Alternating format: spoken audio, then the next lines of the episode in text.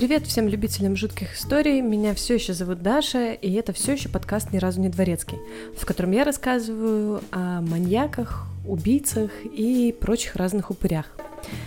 И звезды сошлись так, что в этом выпуске мы поговорим как раз-таки о упырях. А, благо история знает такие случаи. А, в начале маленький дисклеймер. Данный выпуск будет содержать описание кровавых сцен, сцен насилия и сцен употребления наркотиков. Поэтому, если вы очень впечатлительный человек, пожалуйста, не слушайте этот выпуск. Оно вам не нужно, честное слово. Ну а пока мы не начали, время благодарочки. В первую очередь хотелось бы поблагодарить э, Макса и подкаст «Короче, история». Если вы еще не слышали, то скорее бросайте все, и даже этот выпуск бросайте, и бегите на «Короче, историю» слушать все. Там потрясающий контент, ну и в процессе там, может быть, послушайте выпуск про доктора Йозефа Менгеле, ну вдруг вам понравится. А за сегодняшнюю тему хочется поблагодарить наших патронов. Именно они выбрали ее и будут выбирать следующее. Так что, если вы также хотите обрести власть, добро пожаловать на наш Patreon или Boosty. Ссылки, как всегда, будут в описании. В нашей милой стране запрещено сейчас заходить на Patreon, поэтому я, как воистину лошара, пропустила некоторые подписки. Простите ради бога, и поэтому сейчас персональная благодарочка Виталию Колоцею, Юрген По, Сергею Балашову и Анне Вакуленко. Ребята, вы лучшие. А еще у нас появились новые прекрасные подписчики, которые даже оставили подкасту пару тепленьких слов. Спасибо и вам, ребятки, огромное. Ваши отзывы согревают мое сердечко. Ну все, спасибки раздали, едем к нашим кровососам. Всем вам явно известен главный упырь 15 века э, Влад III Цепиш. Правда, скорее всего, он известен вам под прозвищем Дракула. Э, минутка Википедии, прозвище Дракула, точнее Дракул, он унаследовал от своего отца. Это в переводе значит дракон. А вот Цепиш с румынского переводится как э, колосажатель. И оно очень хорошо отражает любимое хобби Влада, так как он был славен своей огромной любовью к такого рода казни. Но, несмотря на дурную славу, граф все-таки не был вампиром в классическом понимании этого слова.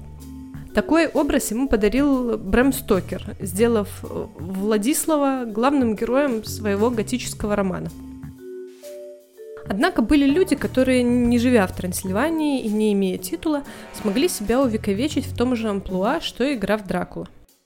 Например, в начале 20 века под э, псевдонимом вампирши Барселоны прославилась Энрикета Марти. Она родилась 2 февраля 1868 года в небольшом городке Сан-Филио де Лиобрегат, недалеко от Барселоны. О ее детстве и родителях ничего не известно, поэтому для нас ее путь начался, когда, будучи молодой и очень привлекательной женщиной, она переехала в Барселону, где стала работать няней. Через какое-то время она решила сменить род деятельности и устроилась в элитный бордель. И нет, не администратором. Эта профессия нравилась ей больше, плюс приносила лучший доход – 1895 году э, ей повезло, и она вышла замуж за своего бывшего клиента и художника Хуана Пауло. Но брак этот был недолгим из-за постоянных измен Энрикеты и ее непростого характера. Где-то в начале 1900 года Энрикета решает начать собственный бизнес. Она открывает бордель, но не совсем обычный. Поначалу это просто небольшая квартира, где она принимает клиентов, она находит их, гуляя по окрестностям Эль-Раваля. Некоторые источники, кстати, утверждают, что ее дом находился на улице Ларамбла. Не верьте им. Дом, в котором она жила, находится по адресу Хоаким Коста, 29. Это район недалеко от порта, где преимущественно обитали моряки, иммигранты и не очень богатые люди, любящие алкоголь, морфий и вот это все. А, бордель Энрикеты был необычен тем, что, помимо прочего, там можно было купить э, услуги детей. Она одевалась в лохмотье, чтобы не выделяться, и похищала на улице детей в возрасте от 3 до 12 лет. А потом ее клиенты могли выбрать наиболее понравившегося для своих утех. Клиентов она находила на лучших вечеринках города, где тусовалось много высокопоставленных особ. То есть схема работы была такая. Э, Днем она переодевается в какие-то тряпки и бродит по Эльровалю, похищая детей, а вечером переодевается в дорогие платья и драгоценности и тусуется в местных элитных клубах. Эта маленькая халтурка ее процветала. Э, Марти уже смогла позволить себе снять еще несколько квартир в том же доме. Так как э, бизнес-жилка у леди была развита хорошо, она придумала дополнительный способ монетизации своего хобби. Когда она была маленькой, она изучала различные травы и знала, как использовать их в косметических и лекарственных целях. И вот когда клиент был удовлетворен, она предлагала ему приобрести крем для себя или для жены, или для любовницы. В 1909 году Энрикету арестовали за предоставляемые ей услуги – но она даже не успела предстать перед судом. Полицейский, задержавший ее, был очень молод и на него надавил какой-то очень знатный клиент борделя Марти. Поэтому все обвинения были сняты и дело было замято в кратчайшие сроки. После этого случая Энрикета почувствовала себя вне закона и решила расширить свой бизнес – то время среди женщин был популярен слух, что детская кровь помогает предотвратить старение, а также вылечить туберкулез. Доступ к детям у Энрикеты был, этим она решила и воспользоваться. В своем бывшем борделе на Эльровале она оставляет производство эликсиров с кровью детей, а также она снимает еще несколько квартир. В одной живут похищенные дети, в другой она. И еще в одной очень дорогой квартире размещается ее детский бордель. 1911 году по городу поползли слухи о похищениях детей, но правительство Барселоны опровергло их. А в феврале 1912 года пропала маленькая девочка Тереза Конгост. Люди бедных районов уже и без того протестовали из-за отсутствия интереса властей к исчезновениям детей в их ареале обитания – и вот женщина по имени Клаудия Ильис, соседка Энрикеты, сообщила о том, что видела девочку, похожую на Терезу, в окне ее квартиры. И 27 февраля 1912 года полиция вломилась в квартиру Энрикеты Марти и обнаружила там двух девочек – Ангелиту и Терезу. Хозяйка квартиры утверждала, что Ангелита ее дочь, а Терезу она нашла вчера на улице голодную и привела к себе домой – но Клаудия Илис видела девочку в окне пять дней назад, что давало полиции повод усомниться в честности Энрикеты. Когда полиция пообщалась с детьми, Тереза сказала, что женщина обещала ей сладости, поэтому она с ней пошла. А еще девочка упомянула, что в квартире она как-то нашла сумку с окровавленной одеждой и ножом. После этого Терезу вернули родителям. А вот показания Ангелиты перевернули все дело. Девочка рассказала, что раньше в квартире жил еще пятилетний мальчик Пипито, и что Энрикета зарезала его на кухонном столе. Полицейские провели обыск и действительно нашли сумку с окровавленной одеждой и окровавленным ножом. Также они нашли сумку с грязной одеждой и несколькими маленькими человеческими костями. В другой арендованной квартире они нашли около 50 банок и различных кувшинов с кровью, органами, человеческим жиром, пудру из костей, несколько скелетов, а также кастрюли с готовым кремом и всякие банки, бутылки с зельями и косметикой, уже подготовленные для продажи. В других квартирах Энрикеты полицейские нашли фальшивые стены и потолки, за которыми были спрятаны останки детей. А, также им удалось обнаружить книгу с рецептами Энрикеты и список ее покупателей и клиентов, среди которых были и очень известные фамилии. Общество требовало публичного суда и казни, но до этого не дошло. Утром 12 мая 1913 года 43-летняя Энрикета Марти была найдена мертвой в своей тюремной камере. По официальным данным она умерла от болезни, по неофициальным ее заказал один из ее клиентов, боясь огласки – Энрикету тайно похоронили на Манжуикском кладбище. Если вы когда-либо были в Барселоне, вы точно его видели. Это такой некрополь на горе. После ее смерти все ее книги и список клиентов таинственно исчезли. Точное количество жертв вампирши из Барселоны так и не было установлено. Такая вот история. Как бы и вампирша, но в классическом понимании этого слова не совсем. Но если вы вдруг уже успели подумать, что я вас разочарую такой вот нестыковочкой, то зря. А, знакомьтесь, Мэтью Хардман. Хочется сказать, что его история начинается хорошо, но какое хорошо, если она встретилась с упоминанием в этом подкасте. Родился и жил Мэтью на маленьком острове Англси у северного побережья Уэльса. Его мать работала медсестрой. Отец умер от тяжелого приступа астмы, когда мальчику было 13. Судя по всему, с этой потерей Мэтью был не в состоянии справиться, так как был очень привязан к отцу.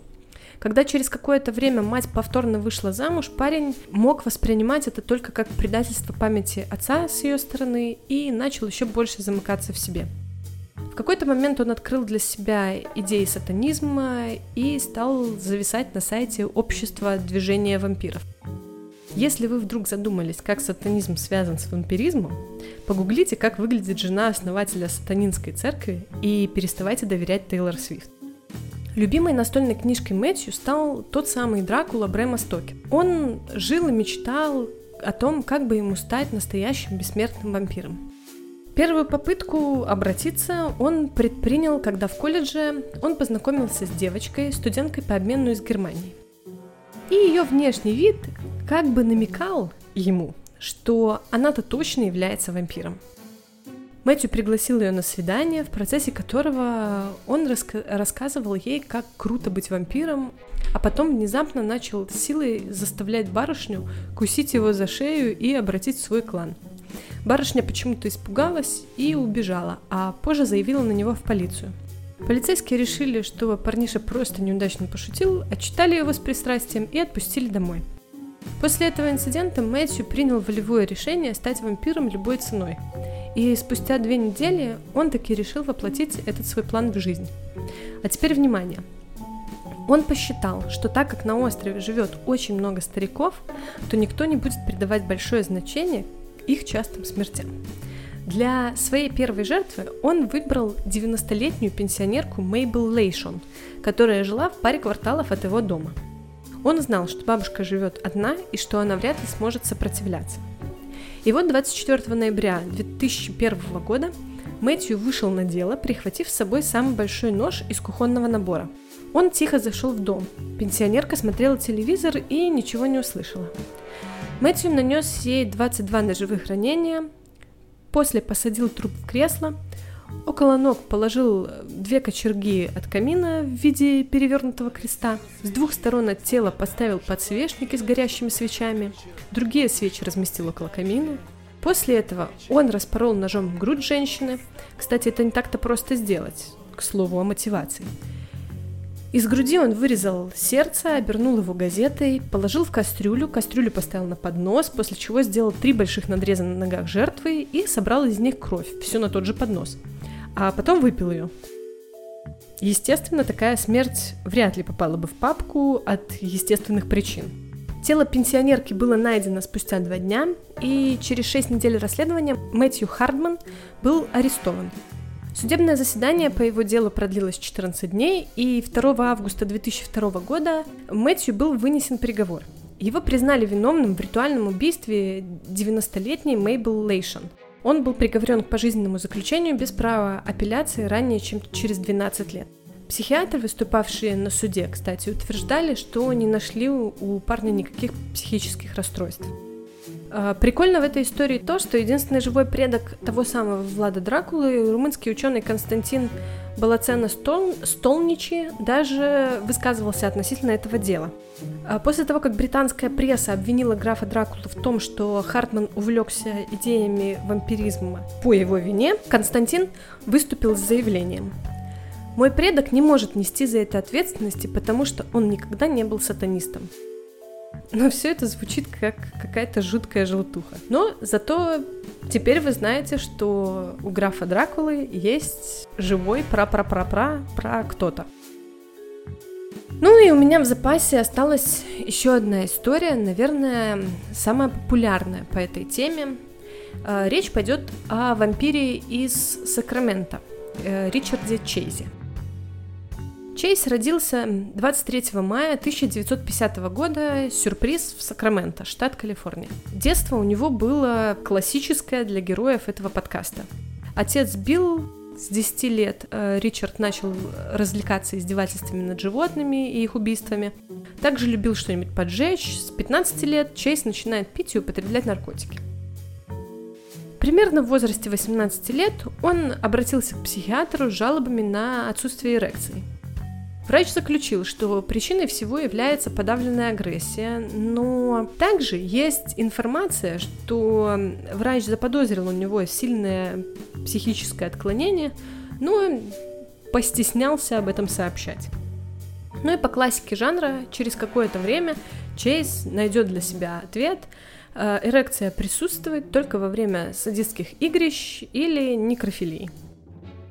И вот в 1971 году Чейза впервые арестовывают за хранение марихуаны. Через несколько лет он начинает увлекаться ЛСД. А, знаете, я не эксперт, и этот подкаст ничего не пропагандирует, но один знакомый врач как-то рассказывал мне, что с ЛСД бывает два выхода. Первый — это невероятный кайф, радость, розовые пони. И второй — э, это самый жуткий бэттрип в вашей жизни — так вот, Чейз, похоже, вытянул плохой вариант. Где-то к 24 годам у него начинается клинический бред про то, что его кровь превращается в пудру, сердце периодически останавливается, желудок повернут к спине, а кости черепа разделились и двигаются в танце. Чтобы проверить последний факт, он, кстати, побрился на лысо. Потом, чтобы восполнить по его логике кровопотерю, кровь в пудру превратилась, мы помним, он начинает ловить крыс, иногда покупает кроликов и других мелких пушных зверят, убивает их и пьет кровь. А из их органов он делает смузи и также регулярно употребляет его в пищу. Как-то раз он гулял по больнице и искал человека, который украл его легочную артерию. В общем, его довольно быстро отвезли к психиатру, который решил, что проблема вызвана ЛСД, его наблюдали в, клинике, но запрета покидать ее не было, и Чейз через 72 часа отправил себя домой к родителям. После того, как Ричард ввел себе внутривенно кровь кролика и снова попал в больницу, ему поставили диагноз параноидная шизофрения. Кстати, он сам утверждал, что попал в больницу только потому, что кровь кролика была отравлена кислотой из батарейки. И вот какое-то время Чейз находится в психиатрической лечебнице, но сбегает оттуда. А, его ловят и отправляют на принудительное лечение в клинику закрытого типа Беверли Мэннер. Там он э, всем рассказывает о своей любви к убийствам кроликов, а как-то раз даже умудряется через окно с решеткой в своей комнате словить двух птиц и выпить их кровь. После курса лечения антипсихотиками Чейз признан вылечившимся и не представляющим опасности для общества и отпущен на попечительство своих родителей. Какое-то время он живет с ними, периодически обвиняет мать в том, что она работает на нацистов, которые в свою очередь хотят его отравить. Но, несмотря на это, мать решила, что таблетки сыну не нужны и перестала их ему выдавать. На фоне этого состояние Ричарда начало сильно ухудшаться. Отец Чейза теряет терпение к его выходкам, снимает сыну отдельную квартиру и выгоняет из своего дома. Чейз, живя на новом месте, перестает ухаживать за собой, не моется, не чистит зубы, перестает есть и сильно худеет. Примерно в это время он становится поклонником хиллсайдского душителя, начинает собирать газетные заметки по его делу, он считает, что душитель, так же как и он, стал жертвой совместного нацистско-инопланетного заговора. Так как он перестал питаться обычной едой, Чейз начинает ловить, убивать и есть соседских домашних животных. А как-то раз он даже позвонил своему соседу и начал рассказывать, что убил его собаку, так как иначе он бы умер из-за недостатка в организме свежей крови обращаю ваше внимание на то, что очень вежливый человек. А как-то раз Чейз приехал к дому своих родителей, позвонил в дверь, и когда мать открыла ему, бросил ей в лицо мертвую кошку. После чего он стал перед ней на колени, разорвал кошку руками, измазал руки э, ее внутренностями и, крича, стал размазывать их по лицу. Его мать спокойно на это посмотрела и ушла в дом. А еще как-то раз Ричард убил корову, вырезал ей печень и измазался в ее крови. После чего голый бегал около озера Pyramid Лейк, штат Невада. И когда полицейские задержали его, он рассказал им, что это все его кровь, просто она протекла сквозь кожу. И вот в 1977 году Чейз э, решает для себя, что кровь животных это, конечно, хорошо, но кровь людей намного лучше. И в декабре того же года он покупает пистолет 22 калибра и 27 числа днем врывается в рандомный дом. К счастью, хозяева отсутствовали, Чейз в гневе выстрелил в стену на кухне и ушел.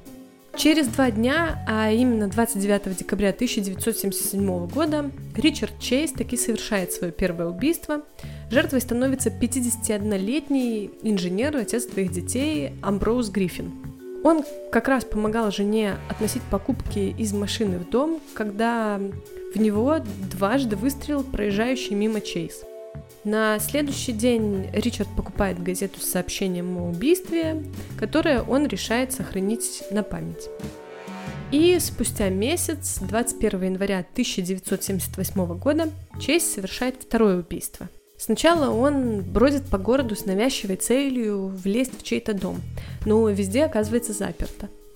А, во время этой прогулки он встречает свою одноклассницу и предлагает ей прокатиться с ним в машине – Девушка не в восторге от его внешнего вида и, ничего не говоря, садится в свою машину и уезжает. Расстроенный, он вламывается в дом Роберта и Барбары Эдвардс, но хозяев, к счастью, там нет. Чейз крадет деньги, справляет нужду в ящик комода и совершает акт дефекации на детскую кроватку. После этого Чейз продолжает бродить от одного дома к другому, пока в какой-то момент не утыкается в дом Дэвида и Терезы Уоллен, Дэвида не было дома, а Тереза вышла на улицу вынести мусор и оставила дверь незапертой. Чейз зашел внутрь и встретил хозяйку двумя выстрелами. Один попал ей в руку, второй в голову. Когда Тереза упала на спину, Чейз подошел к ней и сделал третий контрольный выстрел в голову.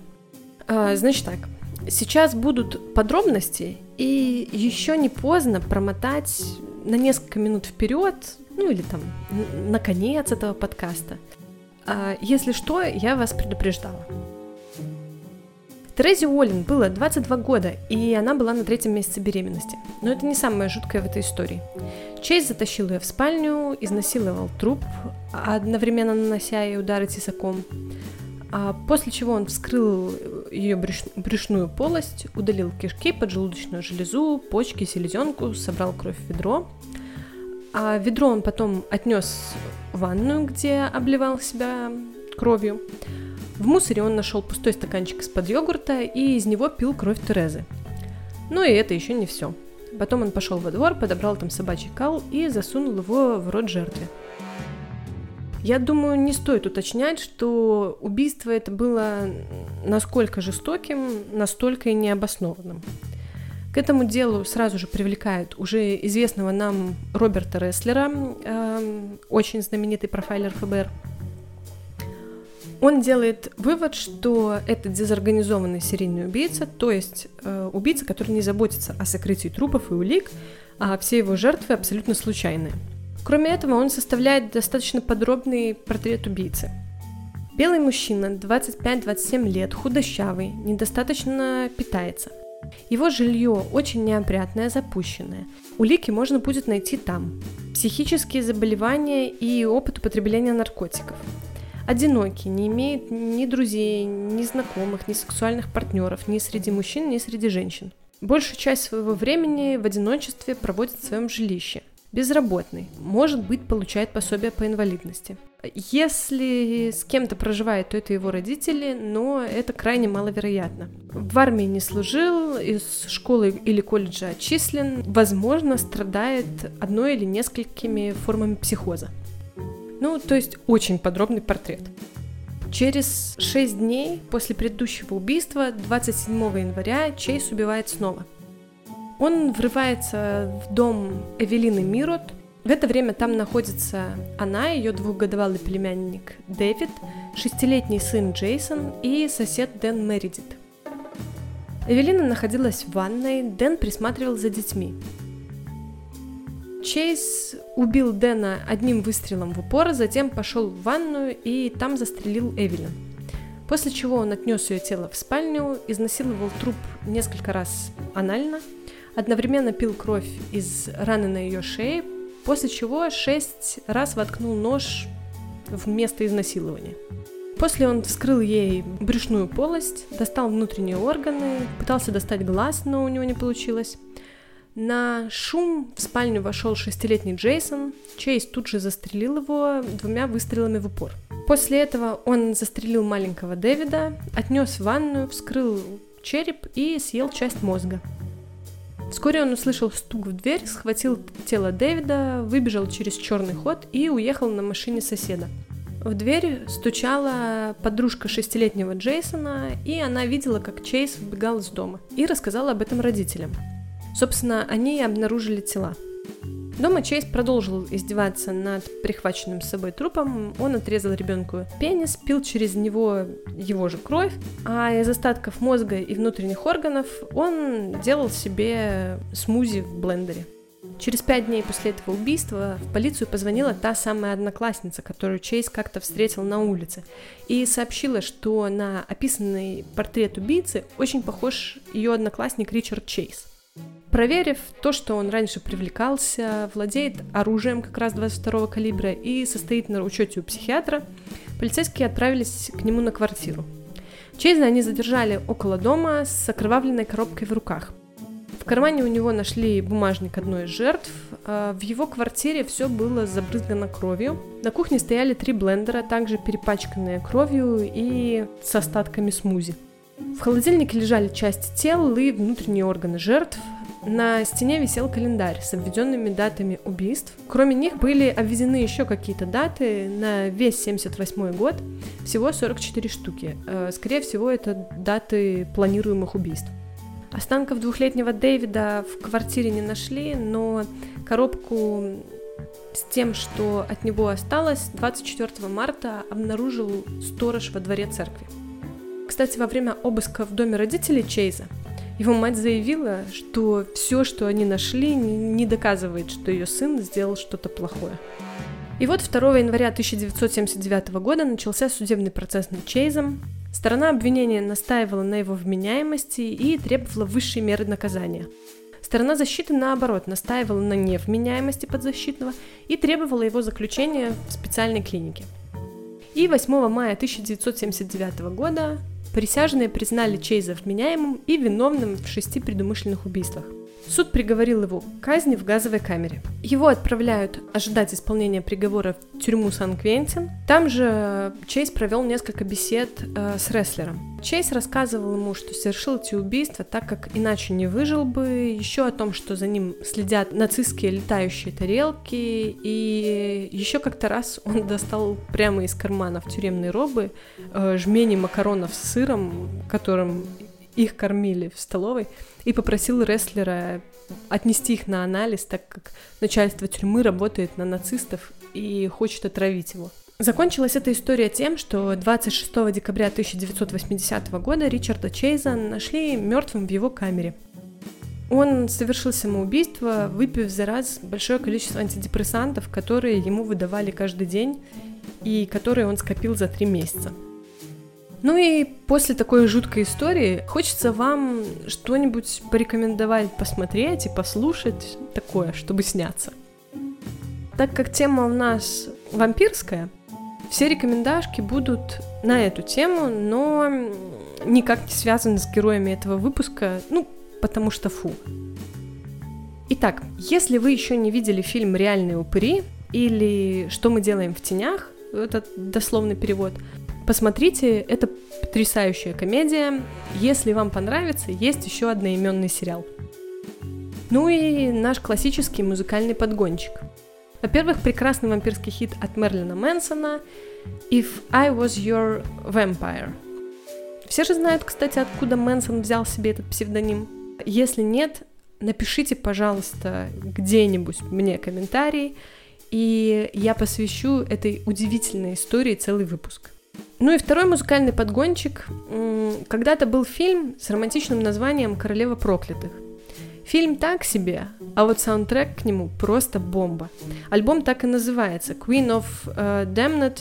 Прекрасен он тем, что песню для него написал и исполнил в фильме вокалист группы Корн Джонатан Дэвис. И звучит это все максимально шикарно. А, кроме его песен в альбоме есть много других. А, в общем, послушайте. Очень-очень-очень рекомендую.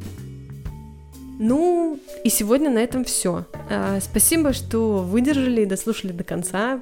Подписывайтесь на наши соцсети, оставляйте комментарии, все ссылки будут в описании. Ну и до скорых встреч. Пока.